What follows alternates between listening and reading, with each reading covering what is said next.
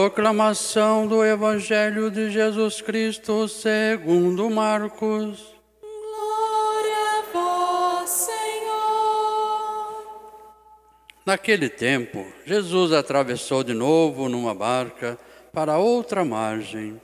Uma numerosa multidão se reuniu junto dele e Jesus ficou na praia. Aproximou-se então um dos chefes da sinagoga, chamado Jairo. Quando viu Jesus, caiu aos seus pés e pediu com insistência: Minha filhinha está nas últimas. Vem, põe as mãos sobre ela, para que ela sare e viva. Jesus então o acompanhou. Uma numerosa multidão o seguia e o, e o comprimia.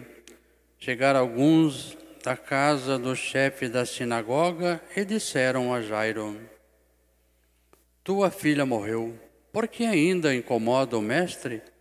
Jesus ouviu a notícia e disse ao chefe da sinagoga: Não tenhas medo, basta ter fé. E não deixou que ninguém o acompanhasse, a não ser Pedro, Tiago e seu irmão João. Quando chegaram à casa do chefe da sinagoga, Jesus viu a confusão e como estavam chorando e gritando, então ele entrou e disse: Porque essa confusão e esse choro? A criança não morreu, mas está dormindo. Começaram então a caçoar dele, mas ele mandou que todos saíssem, menos o pai e a mãe da menina, e os três discípulos que o acompanhavam. Depois entraram no quarto onde estava a criança. Jesus pegou na mão da menina e disse: Talita cum, que quer dizer, menina, levanta-te. Ela levantou-se imediatamente e começou a andar, pois tinha doze anos. E todos ficaram admirados. Ele recomendou com insistência que, ninguém, que ninguém ficasse sabendo daquilo e mandou dar de comer à menina. Palavra da salvação.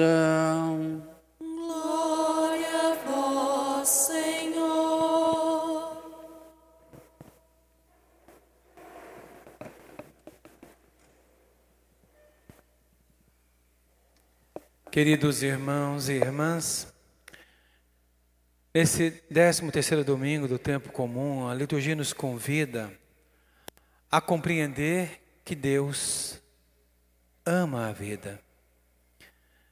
Deus nos convida a viver uma vida, uma vida plena. O próprio Jesus nos fala isso, que nos dará uma vida plena. Em Gênesis nós vimos que Deus não quer a morte de nenhum dos viventes. E no livro da sabedoria, que foi nossa primeira leitura de hoje, ele fala que o homem ele criou para a vida eterna, não para a morte.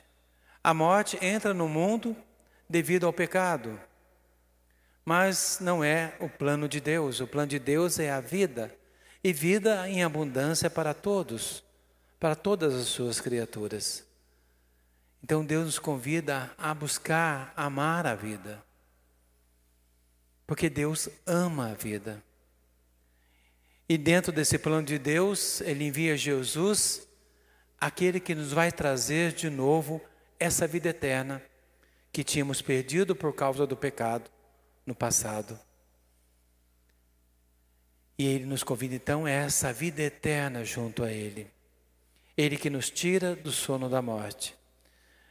Então o Evangelho começa a nos falar que Deus então ama a vida e que Deus ali tem dois exemplos bem claros como Deus defende a vida e o bem de todos, como Ele ama a todos. No Evangelho, né, essa leitura que a gente faz é a mais breve, e como nós seguimos a liturgia da diocese, né, daquele folheto, eles lá, hoje a liturgia é mais breve, mas eu gostaria de colocar também a parte que está faltando, né, que é a parte do evangelho mais longo, que é justamente quando a multidão Jaime chega aos pés de Jesus e depois ele vai então e a multidão o comprimia. Aí depois no evangelho que a gente viu hoje, já os da casa de Jairo vai falar que a filha morreu. Mas entre esse pedaço da multidão comprimir até as pessoas da casa de Jairo chegar, existe um milagre. Um milagre muito bonito.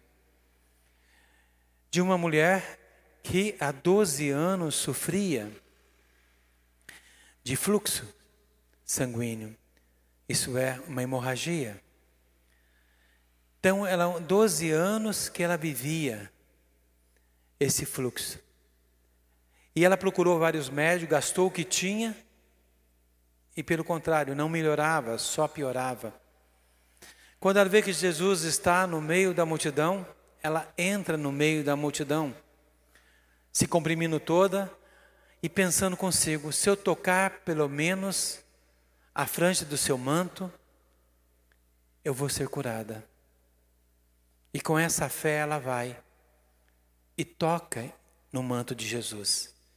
No mesmo instante que ela tocou no manto, ela ficou curada.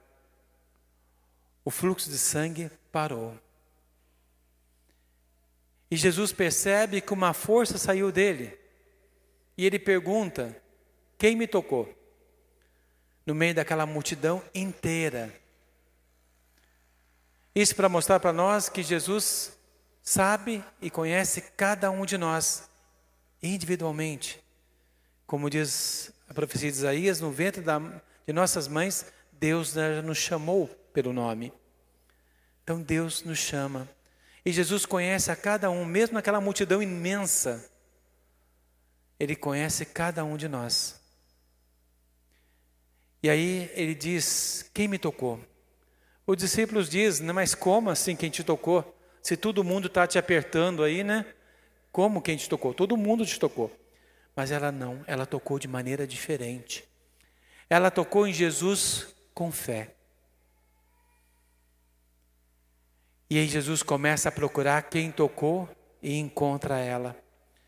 Ela tremendo com medo, ela se aproxima, joelho na frente de Jesus e conta a ele do seu mal. E ele diz para ela: Vai, minha filha, a tua fé te salvou.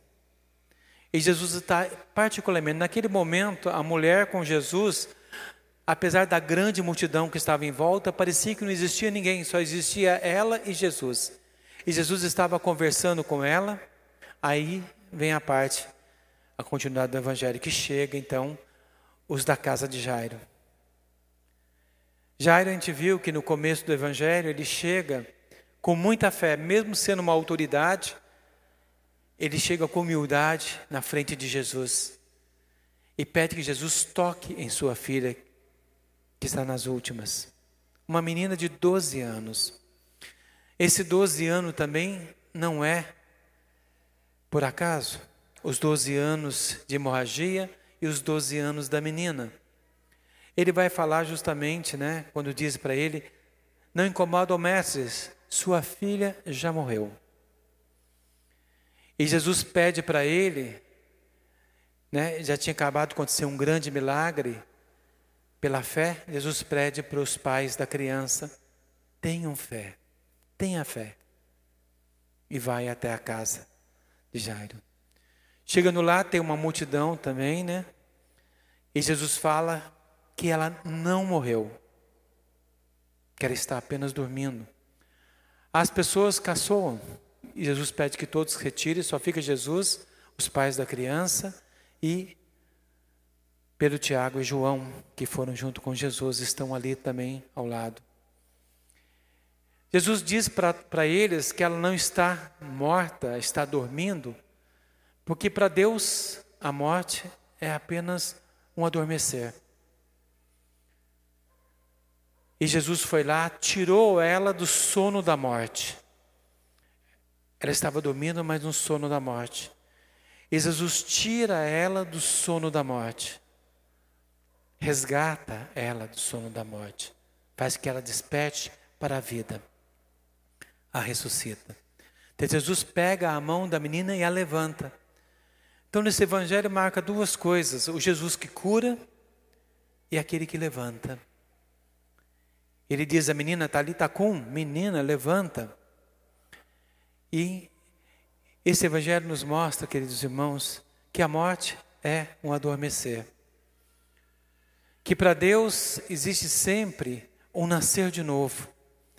Ele vem quando nós iremos um dia, todos nós, um dia, iremos entrar no sono da morte, mas Deus vai vir nos resgatar, nos levantar para a vida eterna em Deus.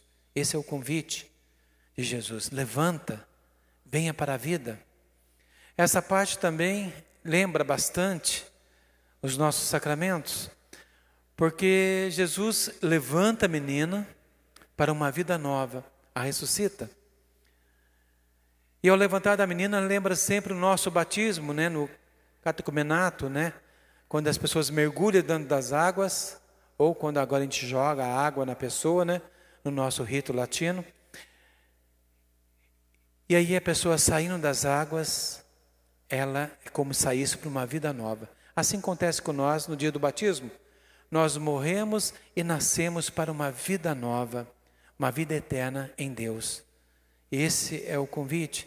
E depois que levantou a menina, ela renasceu para a vida, o que, que Jesus disse para ela? Dê alimento a ela. Se nós olharmos na nossa liturgia, né, nos sacramentos, o primeiro sacramento que nós recebemos é o batismo. Logo após o batismo, o segundo sacramento que a gente recebe é a Eucaristia, é o alimento. Então ali Jesus mostra o passo desses dois sacramentos o batismo e a Eucaristia. E convida de fato a buscarmos uma vida nova. Então Jesus nos chama a atenção, queridos irmãos, como diz, chamou a atenção das pessoas que estavam lá. Não chore. Ela não está morta, ela está apenas dormindo. Ele vai resgatar ela daquele sono de morte. Assim como vai resgatar a cada um de nós. Porque quem está quem está com Cristo, é de Cristo, esse não morre jamais. Esse já tem a vida garantida, a vida eterna em Deus.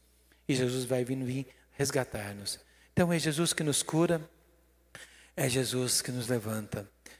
E é Jesus, nesse momento, a, a menina, né, as duas, por isso que eu fiz questão de falar da parte que, que não estava, da mulher com hemorragia, ela desde há 12 anos a sofria, provavelmente desde uma adolescência, ela se tornou infértil porque ela tinha uma hemorragia constante.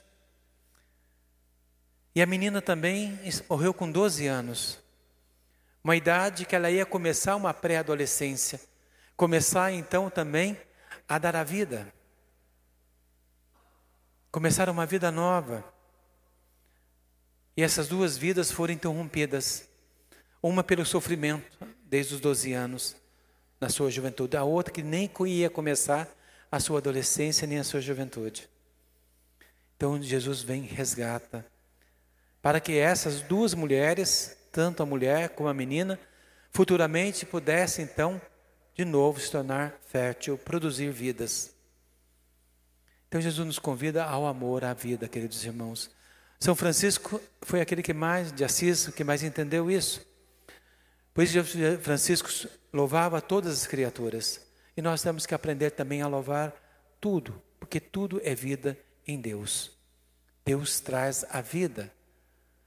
Devemos agradecer a Deus pelo sol, pelas estrelas, a lua, os animais, os pássaros, a chuva, o vento. Tudo é criação de Deus, tudo é vida. Então Deus ama a vida e nós temos que buscar a amar a vida. No mundo hoje que vive uma cultura de morte, nós sabemos que o mundo vive uma cultura de morte. Tanto que a gente vê os jornais, só tem desgraça. Sempre é uma cultura de morte. Deus nos convida à cultura da vida. Que nós sejamos aqueles que vamos cultivar a vida nesse mundo. E ajudar a outros também, não só a nossa vida, mas que outros também tenham vida. Porque toda a vida importa para Deus. Toda a vida. E nós temos que aprender também a buscar a importar não só com a nossa vida, mas com todas as vidas também. E buscar uma, uma vida plena em Deus e ajudar a outras pessoas também que não conhecem a Deus alcance essa vida plena. Então a liturgia nos convida, queridos irmãos, a buscar essa vida em Deus, porque Deus ama a vida. Quem ama a Deus ama também a vida.